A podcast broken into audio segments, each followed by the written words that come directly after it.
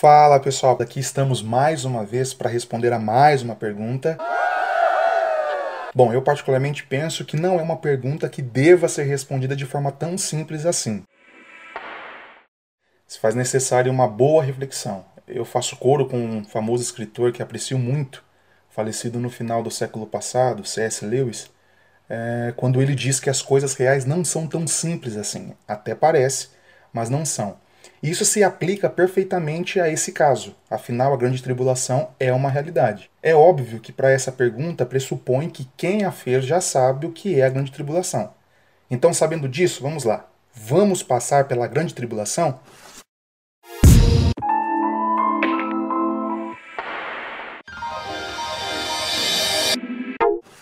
Existem três principais posições a respeito. Lembrando que nenhuma delas negam a volta de Jesus, ou seja, independentemente da posição adotada ou defendida, Cristo virá e arrebatará a sua igreja. Sendo assim, uma não é a correta, fazendo com que as outras sejam heresias, já que podem ser defendidas totalmente ou parcialmente à luz da Bíblia. Isso se aplica às três posições. São linhas de interpretação, mas torna a dizer a volta de Jesus é defendida dentro das três posições. Pois bem, uma crê que Jesus virá antes da grande tribulação, denominada de pré-tribulacionismo, ou seja, a igreja não passará pela grande tribulação, será arrebatada antes. Outra crê que Jesus virá no meio da grande tribulação, denominada de mid-tribulacionismo, ou seja, a igreja passará pela grande tribulação parcialmente. E então Jesus vem e arrebata a sua igreja no meio. E por fim, a outra crê que Jesus virá ao final da grande tribulação, denominada de pós-tribulacionismo, ou seja, a igreja passará pela grande tribulação de forma total e será arrebatada ao final dela. Essas três posições, ao meu ver, possuem bons argumentos, talvez uma melhor que a outra, dependendo do ponto de vista, mas também possuem seus pontos frágeis, e isso, claro, também dependendo do ponto de vista. Pena não termos tempo aqui para poder detalhar cada uma delas. A Igreja Assembleia de Deus, majoritariamente, adota a posição pré-tribulacionista, tá bom, gente? Eu, por exemplo, sou assembleano desde o berço. Sou a terceira ou quarta geração de obreiro em minha família por parte de pai, em que todos são de tradição pentecostal, todos assembleanos. E eu sempre fui ensinado a respeito do pré-tribulacionismo, ou seja, que a igreja não passará pela grande tribulação. Mas quando aplico a expressão majoritariamente aceita na Assembleia de Deus, é porque hoje, vez ou outra, isso é aberto em discussão dentro das igrejas da Assembleia de Deus, sem nenhum problema. As salas de seminários das Assembleias de Deus são um exemplo disso. Afinal, as três posições a esse respeito não ferem a doutrina da volta de Jesus e o arrebatamento da igreja. Mas para tranquilizar geral aí, ou não, né? Não sei. Vamos para a Bíblia. A questão mais importante nessa resposta é o que eu digo agora.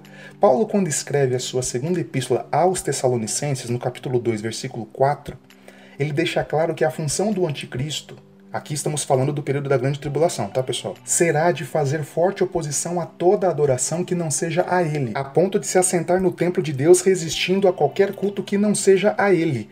É uma perseguição ferrenha ao povo de Deus. Mas vamos para Apocalipse, capítulo 13, versículo 8.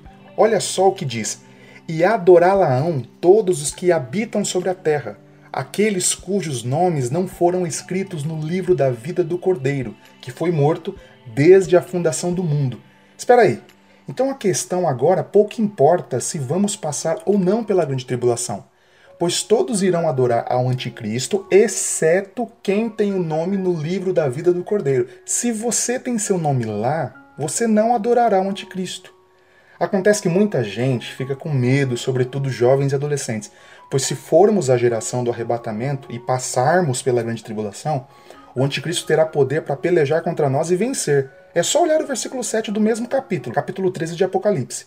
É literalmente isso, ou nega Jesus ou morre. E agora? Aí você deve ficar imaginando, não vou suportar na hora eu vou negar a Jesus, não vou ter coragem. Você já parou para pensar que os mártires da história cristã, aqueles do passado, que enfrentaram feras, crucificação, fogueira, aqueles que foram e ainda são perseguidos em países comunistas, enfim, todos eles são pessoas como nós? Gente, se Deus permitir que nós sejamos a geração do arrebatamento, e claro, estou falando a partir da posição pós-tribulacionista, ele capacitará a sua igreja para enfrentar a grande tribulação. Nós não temos força para isso em nós mesmos. só pode ser uma força dada por Deus à sua igreja. Uma vez sendo a geração do arrebatamento, ao ter que escolher entre adorar e servir ao anticristo ou a morte, não pensaremos duas vezes. Paulo, dentro de outro contexto, mas eu gosto dessa citação, ele dizia que morrer é lucro, pois será esse o pensamento daqueles que verdadeiramente, digo novamente, verdadeiramente, tem o nome no livro da vida do Cordeiro. O que com certeza será diferente para os cristãos nominais. Podem até serem chamados de cristãos, mas nunca nasceram de novo. Para eles, será praticamente impossível resistirem. Bom, pessoal, o tempo aqui é curto, bem diferente de uma sala de seminário, onde esses assuntos são trabalhados de forma ampla, com mais tempo, várias aulas, muita referência bibliográfica e, claro, muitos textos bíblicos. No entanto, espero ao menos ter despertado você a uma reflexão sobre quem é você em Deus nesse momento. E se agora tanto faz se a igreja vai ou não passar pela grande tribulação, ou se para você é mais coerente aceitar que a igreja não passará pela grande tribulação só para te satisfazer. Já que a hipótese de sermos a geração do arrebatamento e passarmos pela grande tribulação te causa desespero, simplesmente porque não sabe como irá reagir à perseguição. Se esse for o seu caso, bom, talvez seja a hora de você rever quem é você em Deus. Tamo junto, pessoal. Que Deus em Cristo te abençoe. Fui.